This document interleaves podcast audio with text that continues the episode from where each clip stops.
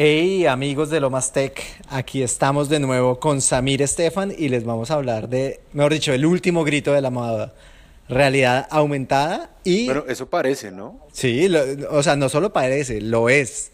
Realidad aumentada y realidad virtual. Es lo que está de moda, es lo que además, digamos, de los teléfonos que, que vimos eh, esta semana en el Mobile World Congress, eh, la mayoría de los fabricantes mostraron algo que tenga que ver con realidad virtual, sobre todo hay pocas cosas todavía de realidad aumentada, pero es un tema muy de moda y ese es el tema de hoy en nuestro capítulo, en nuestro episodio de Lo Más Tech. Bienvenidos.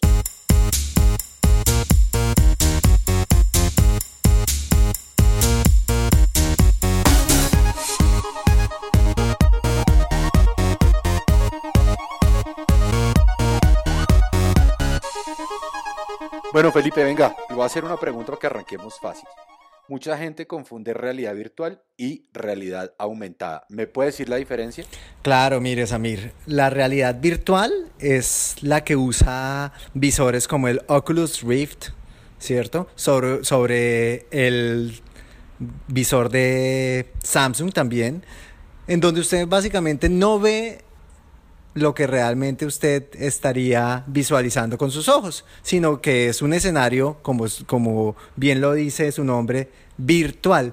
En cambio, la realidad aumentada es cuando usted tiene una capa extra que le sirve de guía sobre lo que sus ojos ven. Por así decirlo, cuando usted se va a ubicar, muchas veces eh, en estas aplicaciones de realidad aumentada le aparecen etiquetas que le dicen por aquí, es por donde usted debe coger y demás. Un ejemplo así supremamente puntual que la mayoría conoce de realidad aumentada son las Google Glasses, que básicamente le iba mostrando en una mini ah, pantalla todo. No, sí, no, o sea, creo que estamos confundiendo, pero al final el concepto es, la diferencia es básica, es en el uno superpongo información a la realidad física que me rodea. Exacto. Y en el, y en el otro, básicamente reemplazo esa realidad física con un conjunto de tres cosas. Y yo creo que este es uno de los temas más importantes para aquellos que están empezando a mirar y a entender el tema de realidad virtual. Es que la realidad virtual no es solo lo que usted ve, es lo que usted oye y es lo que usted siente. Y ahí, digamos, creo que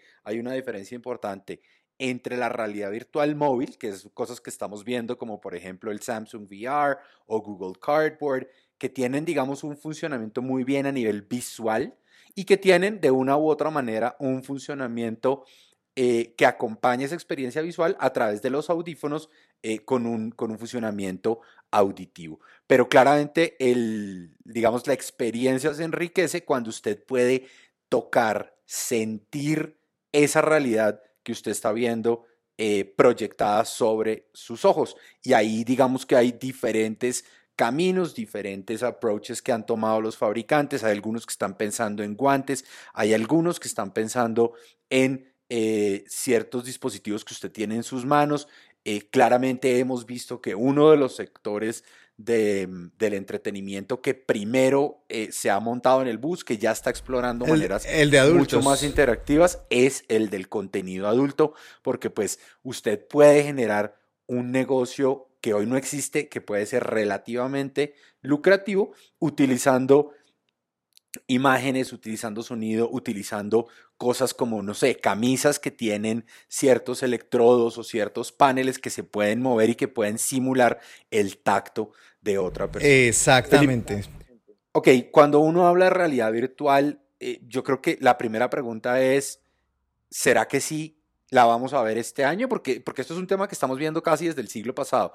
Yo quiero entender de parte de usted por qué ahora sí es el momento de la realidad virtual. Samir, yo creo que, como usted bien decía, lo llevamos viendo desde hace un tiempo. Lo que pasa es que eh, está en etapas, o sea, el cerebro alcanza a sentirse en el escenario virtual, ¿cierto? Pero las interfaces todavía no son lo suficientemente convincentes para que usted realmente llegue a engañarlo.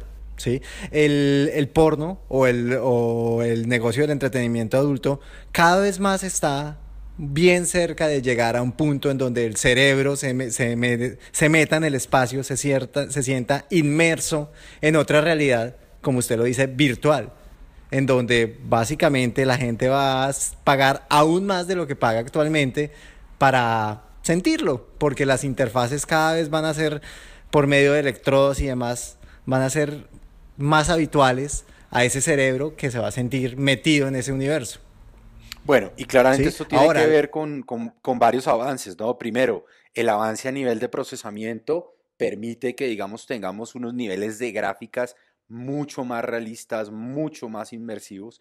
El tema de compresión de video también ha llevado que, pues, uno pueda, creo que el ejemplo más fácil es ver lo que hace eh, Facebook tanto con su Oculus Rift como con los videos de 360 grados que tiene y que publica en su página web, la posibilidad de comprimir esos archivos a un tamaño que es decente, a un tamaño que se puede enviar o recibir, a un tamaño que se puede guardar en un dispositivo, hacen de esto eh, una realidad que antes no teníamos. Antes la realidad todavía era muy bits y bytes y los archivos eran extremadamente grandes. Lentos. Sí, eran lentos de digerir, eh, manejar era increíblemente difícil y además eh, requerían un dispositivo muy potente. Ahora ya estamos en un punto en donde el computador personal que uno lleva en el bolsillo lo puede digerir, lo puede manejar, eh, puede además sentirlo. El teléfono móvil lo puede hacer. Sí, totalmente. O sea, e, e, ese computador que eh, en los años 80 solo se podía soñar, ahora ya es una realidad y además está superando las expectativas, ¿no? Ya vemos y además, y además lo tiene en su bolsillo. Sí, sí, sí. Diferencia de, con, con, un tema adicional es que pues la mayoría de estos dispositivos móviles ya tienen giroscopios eh, y tienen eh, ciertos sensores que permiten al dispositivo entender claramente qué tipo de movimiento está usted haciendo eh, y entonces al conectarlo, digamos, a su cabeza, pues si usted mira para arriba, él puede fácilmente mostrar o renderizar la información acorde con eso.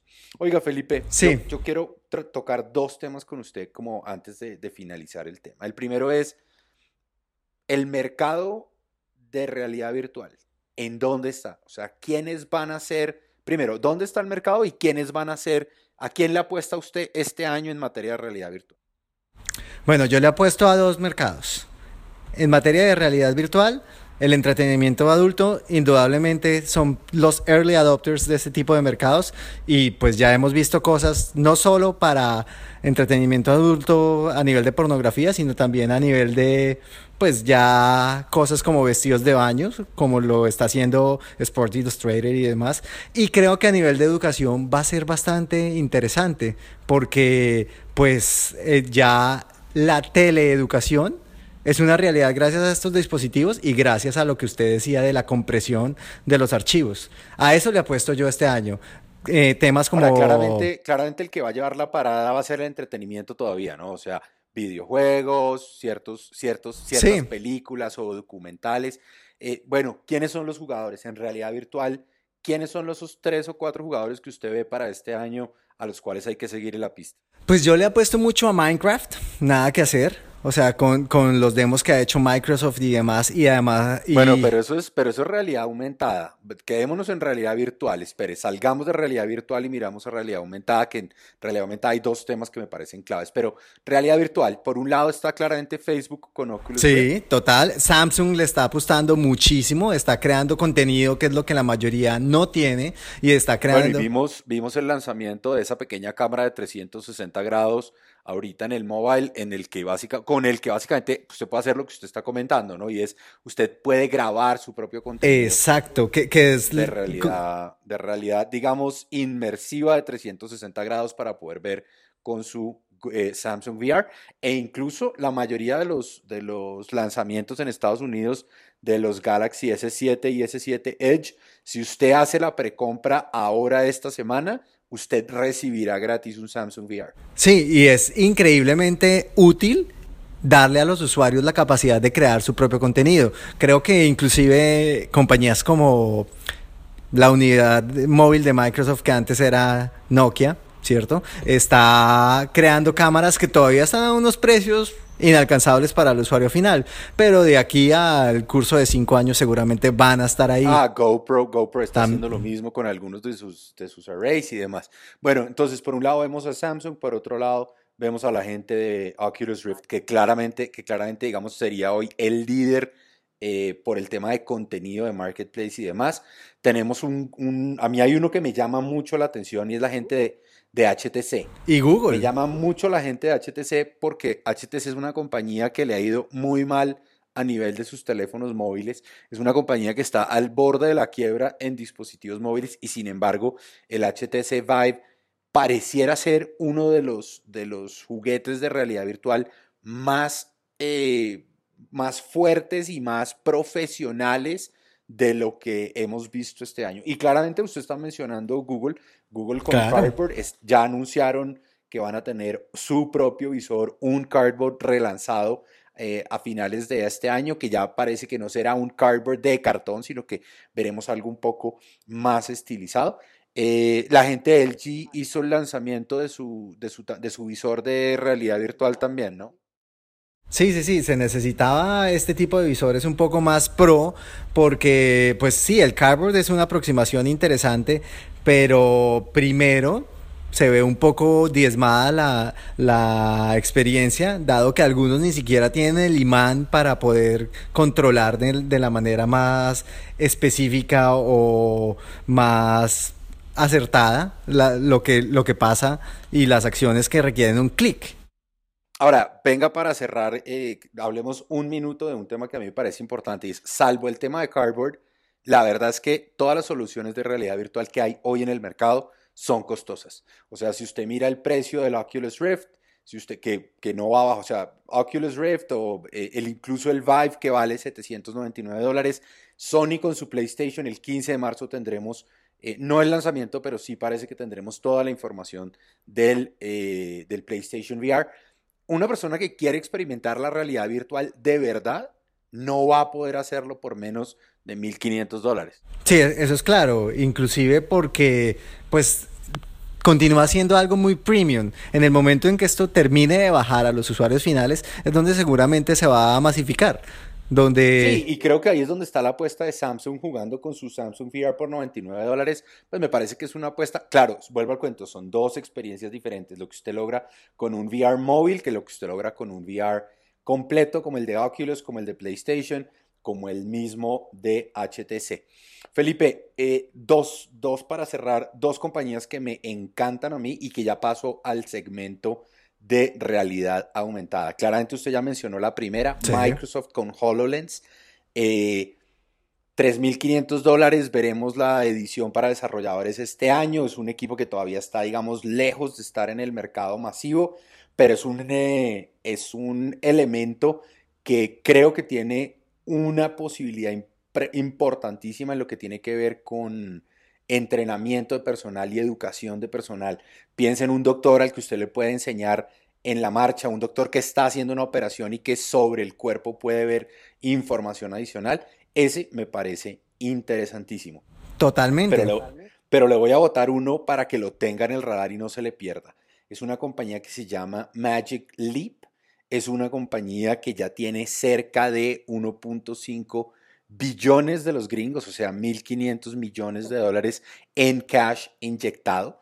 Google ha participado en, en una de las rondas de financiación y la verdad es que lo poco que hemos visto, no hemos visto mucho, pero los pequeños demos de lo que se podría llegar a hacer, todavía no hemos visto dispositivos y demás, se ven absolutamente enloquecedores. Yo le diría que Magic Leap puede patearle la lonchera a Microsoft con sus dispositivos de realidad aumentada antes de que se acabe el año, si todo sale como pareciera que está saliendo.